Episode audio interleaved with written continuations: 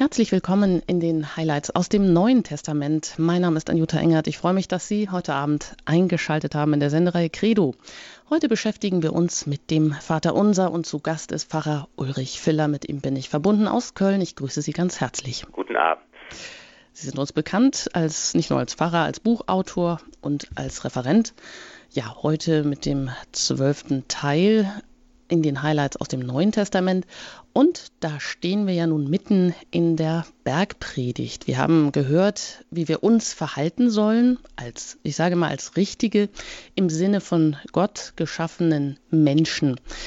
Und in der letzten Sendung haben wir gehört, dass Rache und Vergeltung eben nicht nur kein Maßstab für menschliches Handeln sind, vielmehr ruft uns die Bergpredigt dazu auf, unsere Feinde zu lieben. Das ist nun mal weit mehr als die unliebsamen Menschen nur neben uns bestehen zu lassen. Wir sind aufgefordert, uns aktiv mit ihnen auseinanderzusetzen, sie sogar wertzuschätzen und sie das in unserem konkreten Tun dann auch noch spüren zu lassen.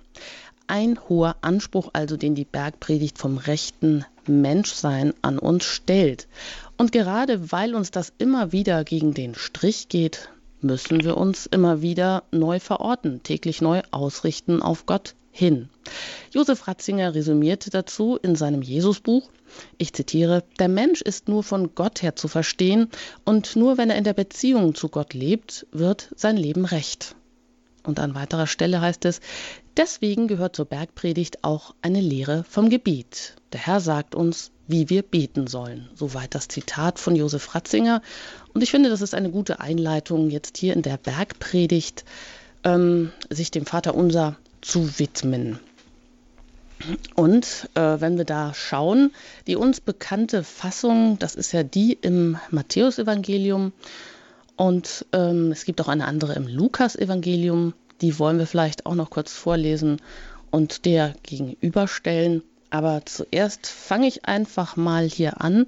Es geht nämlich, äh, es gibt eine Einführung vor dem Vater unser bei Matthäus Kapitel 6, Vers 5 bis 15 über das Beten. Und da heißt es, wenn ihr betet, dann macht es nicht wie die Heuchler. Sie stellen sich beim Gebet gern in die Synagogen und an die Straßenecken, damit sie von den Leuten gesehen werden. Amen, das sage ich euch. Sie haben ihren Lohn bereits erhalten. Du aber geh in deine Kammer, wenn du betest, und schließ die Tür zu. Dann bete zu deinem Vater, der im Verborgenen ist. Dein Vater, der auch das Verborgene sieht, wird es dir nicht vergelten. Wenn ihr betet, sollt ihr nicht plappern wie die Heiden, die meinen, sie werden nur erhört, wenn sie viele Worte machen. Macht es nicht wie sie, denn euer Vater weiß, was ihr braucht, noch ehe ihr ihn bittet. Ja, und dann geht es los mit dem Vater Unser. Also erstmal so eine allgemeine Katechese über das Beten. Und ich denke, das ist immer wieder wichtig, weil wir uns auch mal wieder fragen, beten, was bedeutet das? Gerade bei gewohnten Gebetsformeln ist ja auch die Gefahr groß, dass, wie es hier auch angemerkt wird, dass die Gedanken dann ganz woanders sind und das Gebet wird zum leeren Geplapper. Aber beten ist eben weit mehr. Herr Pfarrer Filler, es bedarf ja auch einer Beziehungspflege oder man unterscheidet eben auch das persönliche Gebet, also das Gebet, wo wir mit unserer Seele vielleicht anwesend sind oder wo wir, ja, wie es immer auch heißt, alle Dinge des Alltags zu Gott bringen oder in Beziehung zu ihm setzen, ein sogenanntes immerwährendes Gebet. Aber das ist wahrscheinlich auch nicht schwer oder nicht so einfach zu verstehen, was das eigentlich so meint, so ein stilles inneres Mitsein mit Gott, wo man ja dann doch immer wieder ja, die Beziehung nach oben sozusagen oder diese Leitung herstellen muss. Also das eine das innere persönliche Gebet und andererseits das Gebet der Kirche, mit dem auch vielleicht viele Menschen Schwierigkeiten haben, eben mit diesen gewohnten Gebetsformeln. Warum ist das nötig? Damit unser Gebet nicht nur auf uns, ja, uns selber, damit wir uns spiegeln im Gebet oder dass es nicht nur so rein subjektiv wird und eben auch kein Korrektiv mehr hat? Jesus meint natürlich nicht in dieser Stelle, dass es kein öffentliches, offizielles, kein liturgisches Beten der Kirche geben soll. Das ist ja das, was wir Liturgien nennen, das öffentliche, offizielle Gebet der Kirche, sondern hier ist eine andere Stoßrichtung gemeint. Hier geht es eben darum, welche Beziehung im Gebet hergestellt werden soll. Und Jesus sagt, es geht eben hier im Gebet auch immer um die persönliche Beziehung zu Gott, die der einzelne Mensch pflegen und aufbauen soll. Und er stellt hier dieser persönlichen Beziehung, die ich im Gebet zu Gott suche, gegenüber, dass das Gebet missbraucht wird von Menschen, die eben jetzt nicht auf Gott schauen, sondern auf die anderen Menschen schauen. Was denken andere von mir? Wie werde ich von anderen wahrgenommen und beobachtet? Werde ich für fromm gehalten, wenn die Leute auf der Straße in der Synagoge gesehen werden wollen, dann haben sie, sagt der Herr, ihren Lohn bereits erhalten. Wir sollen nicht auf andere Menschen schauen, sondern wir sollen im Gebet auf Gott schauen. Und hier empfiehlt Jesus, geh in deine Kammer, bete im Verborgenen zu deinem Vater, denn dann hast, kannst du gewährleisten, dass im Gebet es eigentlich nicht um andere, sondern um dich und um Gott geht.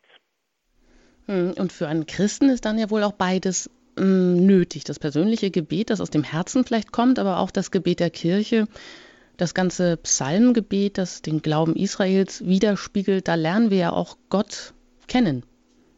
Beides muss natürlich Hand in Hand gehen. Das öffentliche Gebet der Kirche, das Stundengebet mit den Psalmen, das Gebet in der heiligen Messe und in den Sakramenten, all das muss natürlich begleitet werden dadurch, dass ich daran teilnehme und dass ich es zu meinem Gebet mache, dass ich ein betender Mensch werde, der innerlich auch sich mit Gott verbindet. Das sind die ganz unterschiedlichen Formen des Gebets, die sich nicht ausschließen, sondern immer gegenseitig ergänzen und bereichern weil wir natürlich auch immer eine Menge von Anliegen haben. Und so könnte auch das Gebet zum reinen ähm, ja, Wunschautomatismus verkommen. Oder naja, man hat ja doch immer viele Anliegen und kommt vom Dank dann doch ganz schnell zur Bitte. Und Paulus sagt ja auch im Römerbrief, wir wissen doch eben immer nicht, so wie wir in rechter Weise beten sollen. Das heißt also, Gott selbst lehrt uns das Beten. Er gibt uns sogar hier mit diesem ähm, Gebet, mit dem Vater Unser, mit dem zentralen Gebet, die Gebetsworte vor. Das heißt, er ja, will uns irgendwie auch formen. Mit, mit diesen Worten oder er will uns in diese Gesinnung Jesu vielleicht einstimmen oder einüben. Ja, so wie das jetzt hier auch an einer Stelle in der Bergpredigt steht, wo wir ja auch mit vielen Ansprüchen konfrontiert sind oder mit hohen Ansprüchen, die die Bergpredigt an den Menschen stellt, wie er handeln soll, wie er sich verhalten soll. Das ist ja nicht wenig oder wie wir richtig rechte, gute Menschen im Sinne Gottes werden. Das ist eben jetzt deutlich, es geht jetzt nicht so sehr um eine Anstrengung, die der Mensch selbst unternimmt, um die Anforderungen und die Leistungsmerkmale erfüllen zu können, den hohen Maßstab, den Gott aufstellt, sondern es geht darum, dass Gott handelt, dass Gott am Menschen handelt, dass er uns berührt, dass er uns befähigt, dass er uns verwandelt, damit wir solche Menschen, rechte Menschen, wie Sie es gesagt haben, werden können. Und da gibt uns nun der Herr ein Gebet an die Hand, in der eigentlich alles, in dem alles enthalten ist, ein Gebet, das uns zeigt, wie wir in der rechten Weise beten sollen, das unser Verhältnis zu Gott und unser Verhältnis zur Welt in das rechte Lot bringt und das einfach ein Leitfaden für unser eigenes Beten werden soll. Auch hier müssen wir jetzt nicht überlegen, wie kann ich, wie soll ich richtig beten. Hier zeigt uns Jesus einfach einen Weg, der uns die ganze Welt des Betens erschließen kann.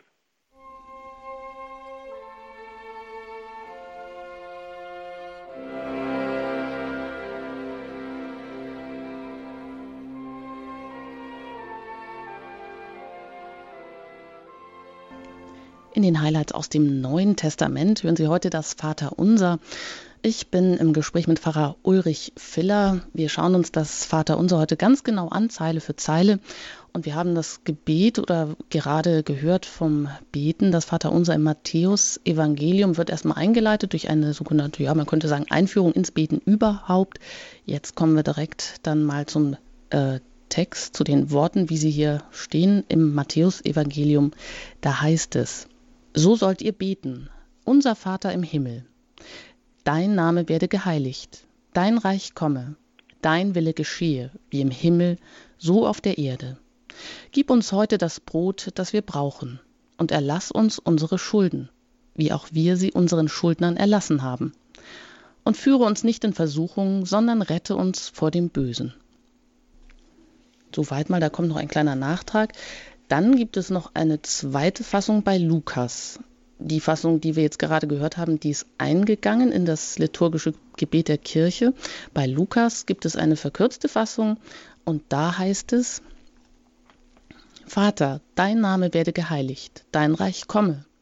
Gib uns täglich das Brot, das wir brauchen, und erlass uns unsere Sünden, denn auch wir erlassen jedem, was er uns schuldig ist, und führe uns nicht in Versuchung. Ja, bevor wir vielleicht ins Detail gehen, erst einmal hm, können wir vielleicht erst einmal die Struktur des Gebets erfassen.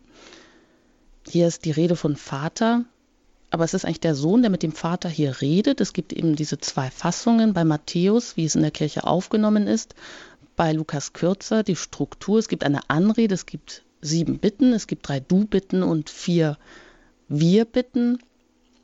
Ja, und dann werden diese beiden Teile, da dreht es sich vor allem um diese, ja, eigentlich um die, die Gottesliebe, um die Nächstenliebe. Genau, und wir haben eben diese beiden unterschiedlichen Fassungen, fünf Bitten bei Lukas, sieben Bitten bei Matthäus. Ähm, bei Lukas ist es so, dass die Jünger den Herrn bitten, lehre uns beten, wie schon Johannes seine Jünger beten gelehrt hat. Die Apostel haben also Jesus gesehen, wie er sich mal wieder im Gebet zurückgezogen hat und sie sehen, dass er im intensiven Kontakt mit dem Vater ist, dass er den Willen des Vaters tut, das ist sein täglich Brot, dass er immer wieder betet und sie wollen auch so beten, wie Jesus selbst betet und als Antwort auf diese Bitte wird eben das Vaterunser präsentiert als das christliche Grundgebet überhaupt. Und wie Sie gesagt haben, die matthäische Fassung ist eben dann auch in die Liturgie der Kirche eingegangen. Und wir haben es in der geschichtlichen Entwicklung auch ganz früh, dass eine Doxologie hinzutritt, ein Lobpreis also, der das Vater, der den Vater, wo das Vater unser abgeschlossen wird, denn dein ist die Kraft und die Herrlichkeit in Ewigkeit. Amen.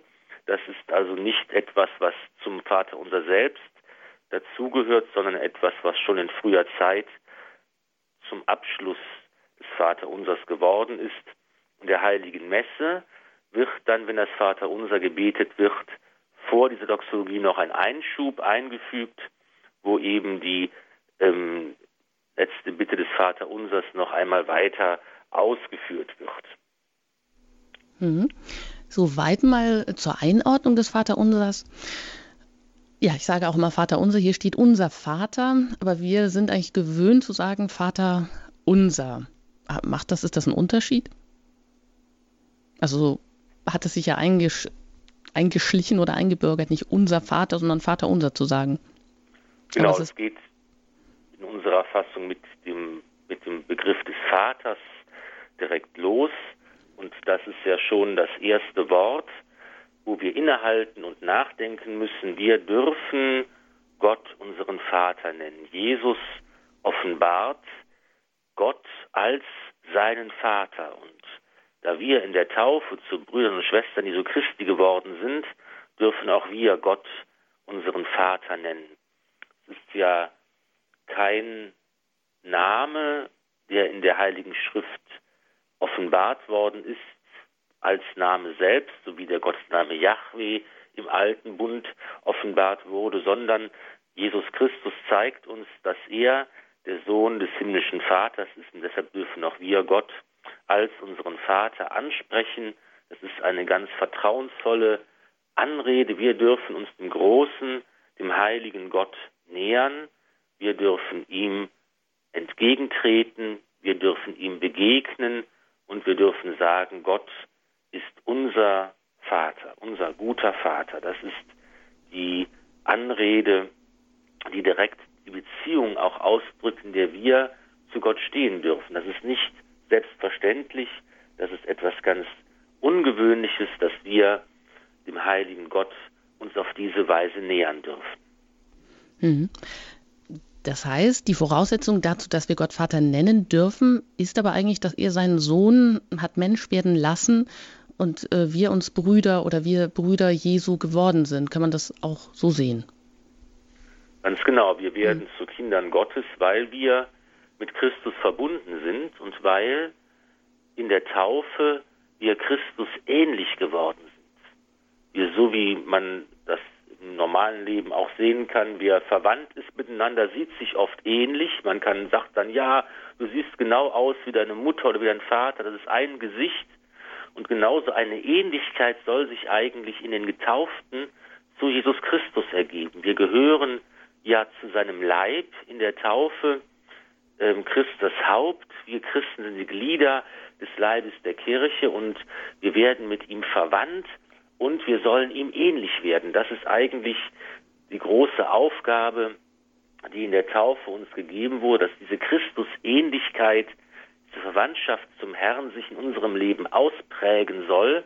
Und weil wir dann Christus ähnlich sind, deshalb kann der Vater uns auch anschauen als seine Kinder. Und je mehr wir Christus ähnlich werden, umso besser kann der himmlische Vater uns auch als seine Kinder erkennen und Darum geht es ja, dass er in uns etwas von Jesus Christus entdeckt, dass diese Christusähnlichkeit irgendwie unser Leben ausprägen soll. Und dann sind wir wirklich die Kinder unseres Vaters.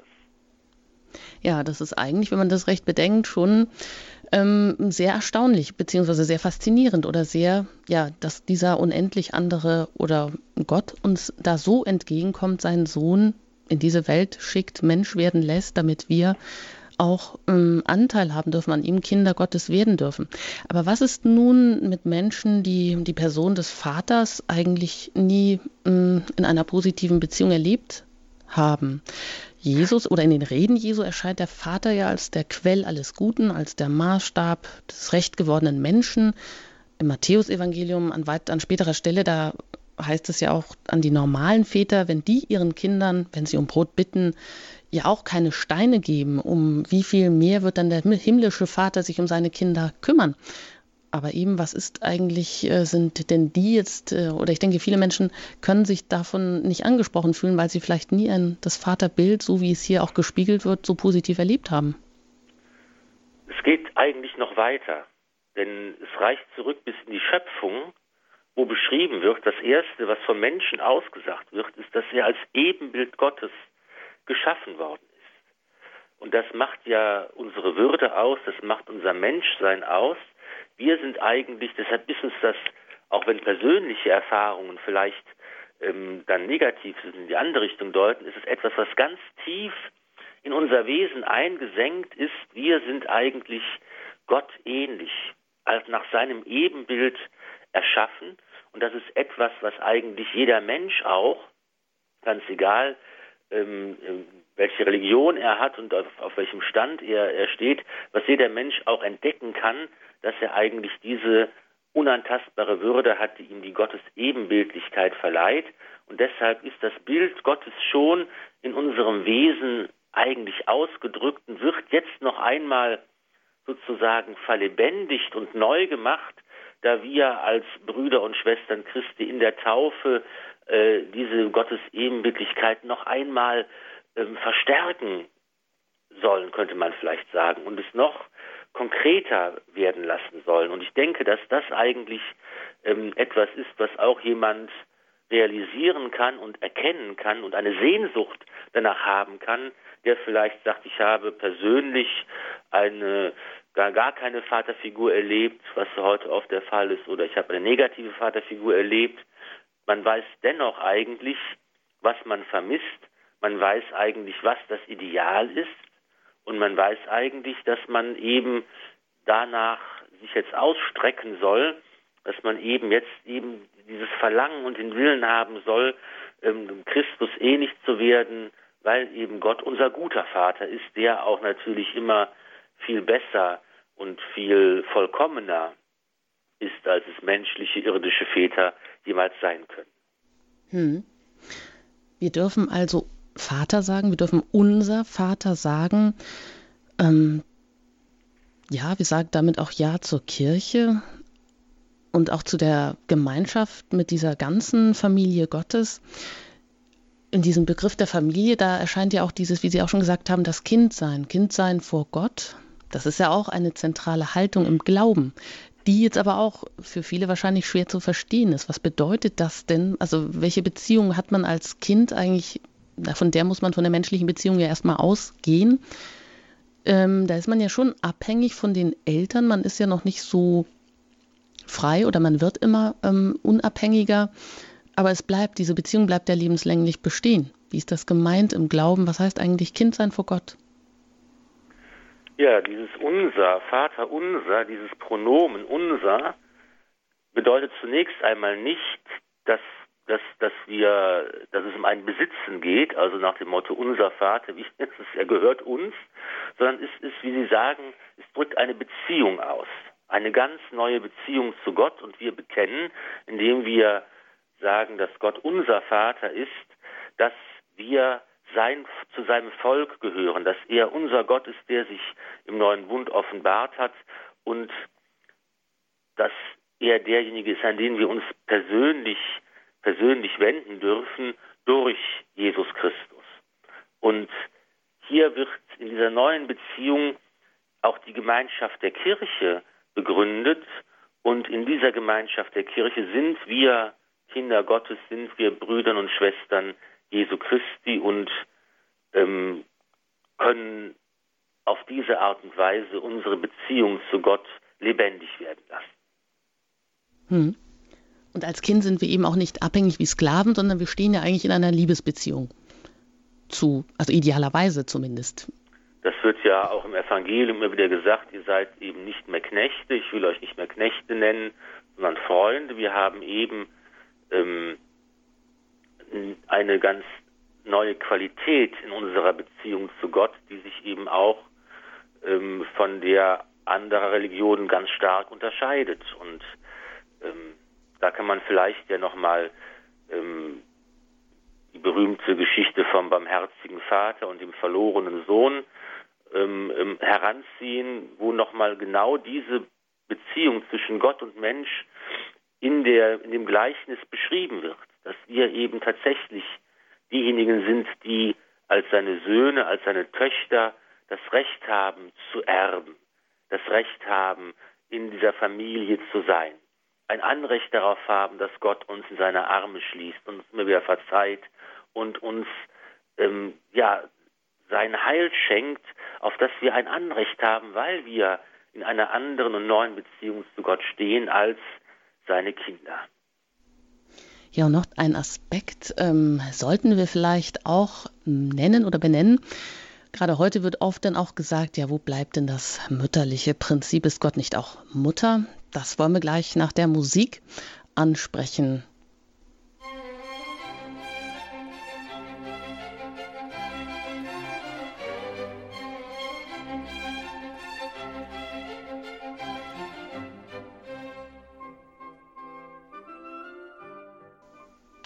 Eingeschaltet bei Radio Horeb in den Highlights aus dem Neuen Testament. Ich bin Jutta Engert und im Gespräch mit Pfarrer Ulrich Filler aus Köln. Das Vaterunser ist heute unser Thema.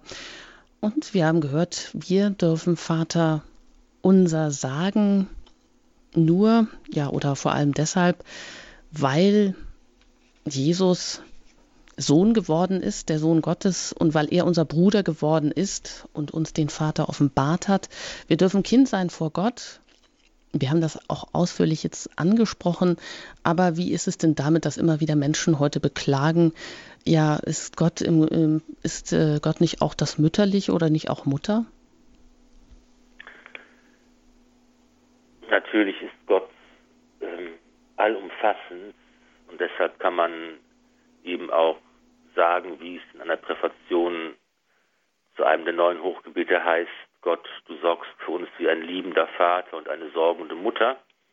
Das sind natürlich auch die Aspekte, unter denen wir uns auch vorstellen können, wie Gott sich um uns kümmert, wie er uns liebt, wie er für uns sorgt. Allerdings ist für mich eben diese mütterliche Rolle eher in der Gemeinschaft der Kirche verortet, die man ja als die Braut Christi zum Beispiel darstellt. Und einer der Kirchenväter hat gesagt, ich kann Gott nicht zum Vater haben, wenn ich die Kirche nicht zur Mutter habe. Sie ist eigentlich die, äh, diese mütterliche Sorge und Liebe, für mich drückt sie sich aus in dem Geheimnis der Kirche, die uns als Braut Christi gegenübertritt und in deren Gemeinschaft wir äh, ähm, das Heil finden und Christus ähnlich werden können und zu unserem himmlischen Vater beten können. Hm. Das heißt, Mutter ist das, der Begriff Mutter ist in der Bibel ein großartiges Bild. Das resümiert zumindest auch Ratzinger, kommt aber nie so als Titel für Gott vor. Genau. Hm. Ja, dann schauen wir doch mal weiter. Vater unser, so weit sind wir schon gekommen. Und jetzt heißt es, der, jetzt muss ich mal schauen, hier ist es, ähm, ah, dein Name werde geheiligt. Zunächst noch ein kurzes Wort äh, vom Himmel. Wir sagen ja Vater unser im Himmel. Na, Entschuldigung, ja, den habe ich gerade übersprungen, da habe ich mich schon gewundert, genau. Das ja. ist jetzt ja nochmal die, ähm, die, die Präzisierung, unser himmlischer Vater, Vater unser im Himmel.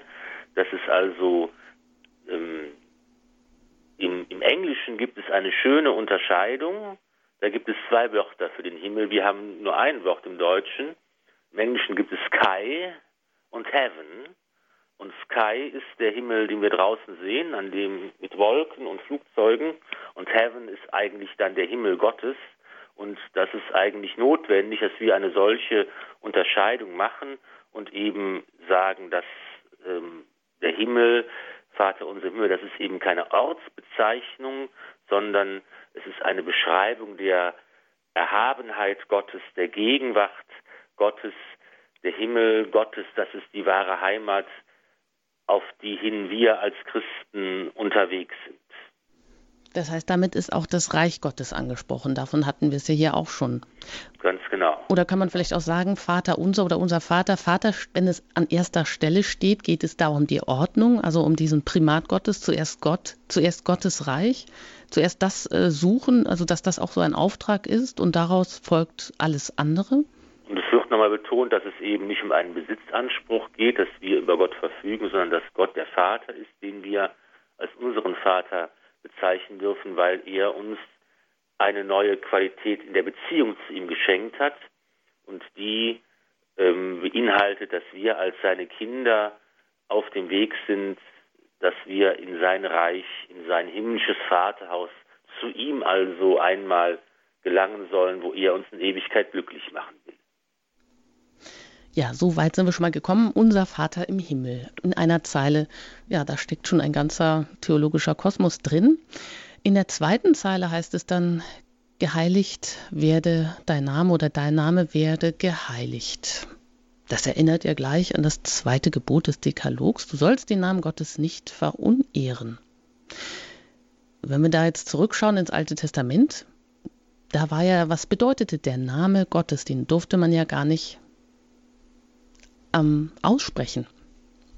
Genau, das ist eben in der antiken Welt des Alten Bundes etwas ganz Besonderes, den Namen zu kennen, den Namen zu wissen, den Namen auszusprechen. Das bedeutet immer auch in der damaligen Vorstellung, dass man eine bestimmte Macht über denjenigen, den Betreffenden hat, dass man ihn zur Verfügung machen kann. Und deshalb ist der Name etwas ganz Kostbares und Heiliges und und Besonderes und deshalb auch das Gebot, dass dieser Name Gottes eben nicht leichtfertig ausgesprochen wird, nicht verunehrt wird. Jetzt betreten wir im Vater Unser die ersten drei der sieben Bitten. Es geht um den Namen Gottes, es geht um sein Reich, es geht um seinen Willen. Es sind also diese ersten drei Bitten, die uns direkt zu Gott tragen. Hier ist die Priorität. Das erste, worum es geht, ist Gott, sein Wille und sein Name. Und wenn wir fragen, was heißt das, geheiligt, will der Name heiligen, was, was bedeutet das, dann geht es also darum, dass wir im Grunde genommen sagen, wir anerkennen, wir schätzen das so ein, wir verstehen es so, dass Gott der Heilige ist. Das ist eben eine Form der Anbetung, eine Form des Lobes, eine Form der Danksagung, dass es darum geht, hier ähm, können wir anerkennen, dass Gott unser Vater ist und dass er seinen Namen geoffenbart hat. in verschiedener Weise im Alten und Neuen Bund. Hm. Aber Mose, der muss ja erstmal Vorlieb nehmen oder sieht da diesen, diesen Dornbusch, der nicht verbrennt, in dem sich Gott offenbart und ihm sogar aufträgt, das Volk Israel aus der ägyptischen Gefangenschaft herauszuführen, ins gelobte Land hinein. Das soll Mose tun. Und nun soll er im Namen Gottes die Freigabe Israels vom Pharao verlangen. Das ist doch eigentlich eine krasse Forderung. Im Namen Gottes, den er aber nicht aussprechen darf. Also zumindest hier in diesem, ja, an dieser Stelle im Alten Testament. Und da wird ihm aber dann äh, der Name Gottes offenbart, Yahweh, hm. ich bin der, ich bin da, ist der Gottesname, der Mose genannt wird und der uns offenbart wird. Das ist ja auch etwas ganz Neues, dass eben dieser Gott ein Gott ist, der mitgeht. In den anderen Religionen des vorderen Orients war es oft so, dass die Gottheit immer nur an einer bestimmten Kultstelle verehrt werden konnte. Man musste diesen Ort aufsuchen, um beten zu können, um Opfer bringen zu können, um in Kontakt treten zu können der Gottheit. Und das ist jetzt ein neuer Gedanke, dass eben der Gott Israels derjenige ist, der da ist, der sein Volk begleitet, der sichtbar wird in der Rauch- und Feuersäule und der eben auf dem ganzen langen Weg sein Volk begleitet. Seine Gegenwart wird angedeutet in der Bundeslade, die mitgetragen wird. Er ist der Gott, der nun mitgeht. Und wenn am brennenden Dornbusch gesagt wird, unter diesem Namen werden mich die Völker anrufen in alle Ewigkeit, dann stimmt das auch, weil nämlich der Gottesname Yahweh in dem Namen Jesus, Jeshua, fortlebt. Jeshua bedeutet Yahweh rettet. Und hier ist also der Gottesname in dem Namen Jesus noch einmal enthalten. Bis heute wird dieser heiligste Name angerufen und auch wir dürfen diesen Namen heute immer wieder in den Mund nehmen und wir dürfen zu, mit ihm und durch ihn zum Vater beten. Mhm. Also das wäre ja auch schwierig, wenn wir hätten ja auch, wie sollten wir Gott anreden, wenn wir keinen Namen haben? Also der Name, ja Nomen ist Omen, aber der Name stellt ja überhaupt auch eine Beziehung erst her. Wenn wir darauf schauen, für Israel, wie Sie sagen, bleibt der Name unaussprechbar oder ich bin der ich bin, das ist natürlich keine direkte Anrede, Gott bleibt Geheimnis je mehr sich Gott offenbart, umso eher ist natürlich dann auch die Möglichkeit, dass der Name missbraucht wird. Wie ist das denn heute? Haben wir die Namen Gottes äh, oder ist da die Gefahr einfach auch da, dass wir die Namen Gottes eher entweihen, ins Gewöhnliche ziehen? Natürlich, das ist ja auch, ähm, liegt auch in unserer Verantwortung, in unserer Aufgabe. Wenn wir darum bitten, dein Name werde geheiligt, dann geht es auch darum, dass der Name Gottes durch unser eigenes Leben geheiligt wird. Der heilige Petrus Chrysologus hat einmal einen schönen Satz dazu gesagt und er hat gesagt, handeln wir gut, so wird der Name Gottes gepriesen. Handeln wir schlecht, so wird er gelästert, dem Wort des Apostels gemäß, der Name Gottes wird durch uns gelästert und den Heiden, wie es im Römerbrief heißt. Das heißt also, Namen Gottes heiligen, ist etwas, was wir auch durch unser eigenes Leben tun sollen. Und das ist natürlich wieder das, was uns genau in der Bergpredigt dann auch ans Herz gelegt wird. Das ist eben genau der Königsweg, den Namen Gottes durch unser Leben zu heiligen.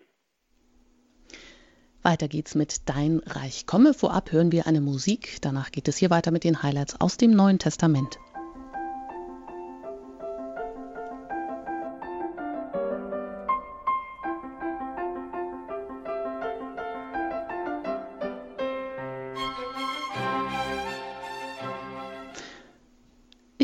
Gespräch mit Pfarrer Ulrich Filler über das Vater Unser in, den, in der Reihe Highlights aus dem Neuen Testament. Wir haben die drei ersten Du-Bitten des Vater Unsers angeschaut. Das heißt, die eine steht noch aus, nämlich Dein Reich komme. Worum geht es da eigentlich? Geht es da auch wieder um diesen Primat? Gott hat den ersten Platz in meinem Leben? Das Reich, die Basileia im Griechischen, ist ja ein fester Begriff im Neuen Testament. Man übersetzt das unterschiedlich das Königtum, das Königreich und die Königsherrschaft Gottes. Und dieses Reich Gottes, ist bereits da. Es ist bereits aufgerichtet auf Erden. Es ist gekommen in Jesus Christus, dem menschgewordenen Wort. Es ist gekommen und verkündet worden im Evangelium. Es ist das Reich Gottes ist aufgerichtet worden im Tod und der Auferstehung Christi. Kommt, als Jesus letzte Abendmahl feiert und heute kommt es zu uns, wenn wir die heilige Eucharistie feiern und es kommt und ist zugleich auch noch nicht ganz vollendet da. Es wird dann ganz aufgerichtet, wenn Christus wiederkehrt in Herrlichkeit. Und um dieses Reich Gottes geht es, dass eben dieses Reich Gottes, was bereits angekommen ist, aber noch nicht vollendet ist, dass es eben jetzt die Bitte, diese, diese Königsherrschaft Gottes soll kommen und soll immer weiter aufgerichtet werden. Und wie es der heilige Paulus schreibt, das Reich Gottes Gerechtigkeit, Friede und Freude im Heiligen Geist. Und da muss man einfach gerade in unseren Tagen sagen, in unserer friedlosen Welt, die geprägt ist von Bürgerkrieg, Unruhen, Terrorismus, von Flüchtlingen, von ganzen Ländern und Landstrichen, die in Aufruhr sind, da haben wir wahrlich das Kommen des Reiches Gottes nötig, Gerechtigkeit, Friede und Freude im Heiligen Geist ist ein Wunsch, eine Bitte, die uns unablässig auf der Zunge liegen soll. Dein Reich komme, das ist wirklich etwas, was nötig ist für unsere Welt. Hm. Und weiter bei Matthäus Kapitel 6, Vers 33, da heißt es ja dann auch, sucht zuerst das Reich Gottes und seine Gerechtigkeit, dann wird euch alles andere dazugegeben. Ja, aber wie ist das gemeint, wenn man das jetzt äh, mal konkret auf das äh, tägliche Leben bezieht, runterbuchstabiert, wenn Gott das Maß dann wirklich aller alltäglichen Dinge in unserem Leben ist, funktioniert dann auch automatisch alles gut, aber da hätten wir wieder so eine Art Gnadenautomat. Also ich meine, gelingt dann das Leben besser, wenn ich jetzt wirklich versuche, und das ist ja die Frage, wirklich den Tag mit Gott zu beginnen oder immer wieder das versuche, auch untertags halt die Beziehung zu Gott herzustellen, mit seinen Augen versuchen zu sehen oder ja, mich erst einmal zurückzunehmen? Das war genau die richtige Frage, die Sie gestellt haben. Gelingt das Leben dann besser? Das ist eine ganz moderne Frage, die sich auch natürlich viele Menschen heute stellen und sie sich wünschen, mein Leben möge gelingen. Und da muss man jetzt genau konkretisieren, was bedeutet das? Was ist der Maßstab? Was heißt denn, ein gelingendes Leben zu haben und zu führen? Woran mache ich das fest? Was sind die Kriterien dafür, dass mein Leben gelingt? Der Christ muss natürlich antworten, das Leben kann nur dann gelingen und in Ewigkeit auch gelingen, wenn es ein Leben ist, das sich an der Wirklichkeit orientiert. Und zur Wirklichkeit gehört Gott mit dazu. Das heißt, mein Leben kann dann gelingen, wenn ich in den, meine, meine, meinen Beziehungen auf dem rechten Weg bin, wenn ich meine Beziehung zu Gott in der rechten Weise gestalte und meine Beziehung zu den anderen Menschen auch in der rechten Weise gestalte. Wenn diese Beziehungen im Lot sind, dann kann das Leben gelingen.